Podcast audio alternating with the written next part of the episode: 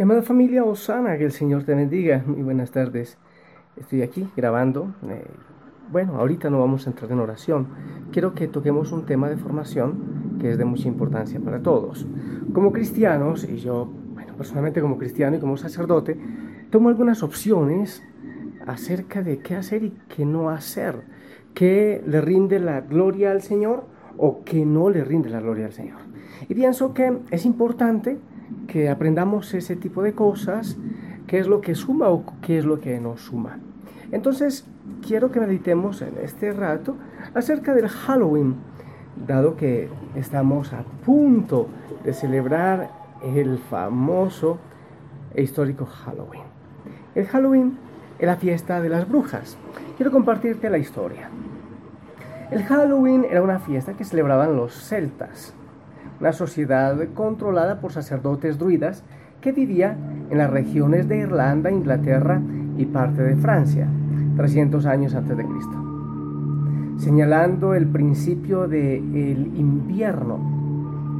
Estas sociedades druidas adoraban y servían a Samaín, dios de la muerte. Cada año, el 31 de octubre, los druidas celebraban la víspera del Año Nuevo céltico en honor de su dios Amaín, brindándole sacrificios animales y también sacrificios humanos.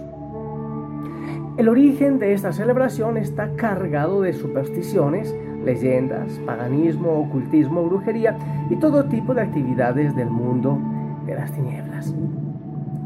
Los druidas se vestían esa noche con cuernos y cabezas de animales, disfrazados de fantasmas, espíritus y brujas iban por todo el vecindario recogiendo ofrendas para el dios de la muerte y las tinieblas, Samaín, para brindarle en su honor. Los sacerdotes no quedaban conformes o a gusto con los obsequios, ellos le hacían el trick o truco a la familia de la casa, quemándole su terreno, llevándose a la doncella, matando a su ganado, poniéndole enfermedades en la familia. Este es el origen de la frase Trick Hor Triat.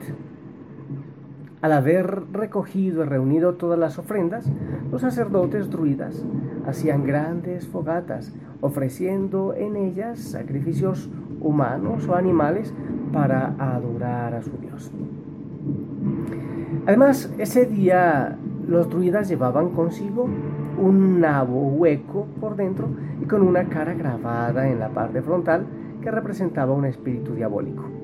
El nabo estaba iluminado por una vela dentro de él que era usado como linterna por los druidas cuando iban de casa en casa por la noche y cuando esta práctica llegó a América, los nabos no eran tan abundantes, además no eran tan grandes pero sí tuvieron un vegetal nativo que pronto lo sustituyó. ¿Sabes cuál? Pues la calabaza. Actualmente, estas fiestas se fueron incorporando poco a poco a nuestras festividades hasta convertirse en fiestas populares, teniendo su mayor auge en Estados Unidos y otros países de América Latina, introduciendo de forma velada e inocente este día de ritos y costumbres derivadas del culto a Satanás. En un hecho comprobado, que la noche del 31 de octubre en Estados Unidos, Francia, Irlanda y muchos otros países se realizan misas negras con sacrificios humanos y aún de bebés, todo tipo de cultos espiritistas y otras reuniones relacionadas con el mal. Es también un dato conocido que el 31 de octubre es la fecha más importante del calendario satanista. Ahora la noche de Halloween es reconocida por todos los satánicos, ocultistas y seguidores del diablo como la noche del Año Nuevo para las brujas y brujos. El, autor de la Biblia satánica, ministro de la Iglesia de Satán, dice que el 31 de octubre es uno de los días más importantes para los satánicos. Eh, Dorin Irving quien fue la más grande de las brujas en el oeste europeo, concubina del alto ministro de Satán en esa misma área, se convirtió al cristianismo y decía que si los padres tuvieran alguna idea de lo que realmente es Halloween, ni siquiera mencionarían esta palabra frente a sus hijos. En los Estados Unidos y otros países del mundo es el día en que más niños desaparecen. También se han reportado numerosos crímenes de personas sin escrúpulos que esconden solapadamente afilados cuchillos dentro de las frutas. También regalan caramelos envenenados y hasta agujas usadas para las drogas.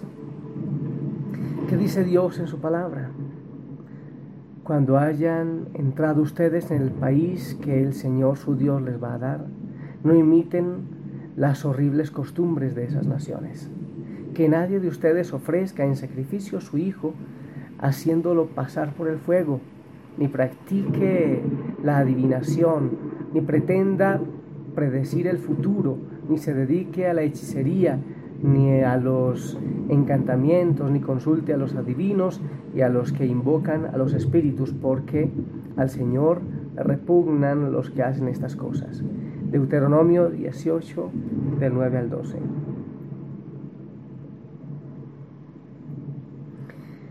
Si tú pones tu casa para la fiesta de Halloween, ¿a quién estás realmente invitando a entrar en ella?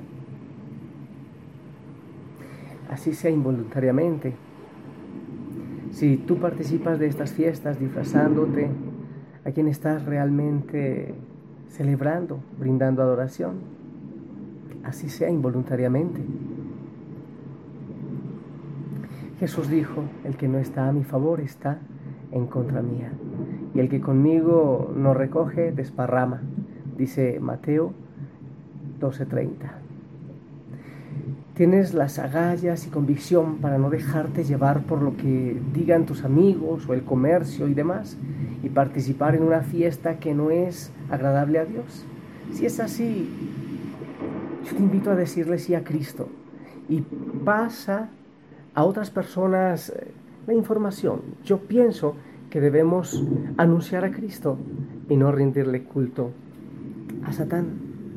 Yo no soy amigo de tener miedo, de vivir en pánico, pero yo, familia Osana, sí soy testigo de las cosas que se viven en ese día. Quizás no conoces mi historia, pero entre otros puntos un poquito oscuros de mi vida está el deseo del satanismo. Gloria a Dios, porque tiene misericordia de mí. Y soy consciente que en muchos momentos eh, en esta fecha, en muchas épocas, he podido saber de sacrificios de niños de manera especial. Si ocurre, no hay que entrar en pánico, pero hay que tener en cuenta que este tipo de cosas no suman, no son agradables a Dios. Yo te invito, en cambio, a rendirle toda la gloria al Señor Jesucristo.